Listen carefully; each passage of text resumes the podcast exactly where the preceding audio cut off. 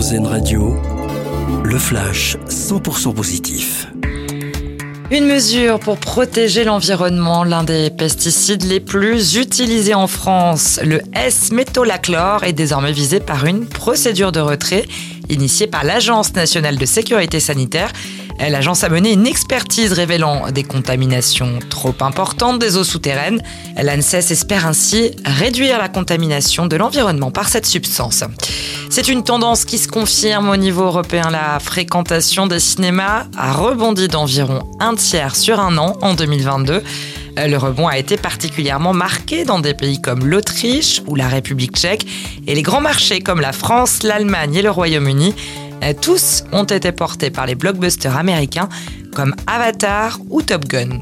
Sa vie a totalement changé aux États-Unis. Le nom du seul gagnant du jackpot record de Powerball en novembre dernier a été révélé. Edwin Castro, c'est son nom, a remporté le plus gros gain de tous les temps, un peu plus de 2 milliards de dollars.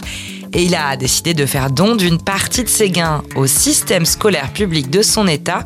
Les écoles publiques de Californie recevront 156 millions de dollars. C'est le moment venu pour les chanceux qui ont pu être tirés au sort. Top départ des premières ventes de billets pour les Jeux Olympiques de 2024.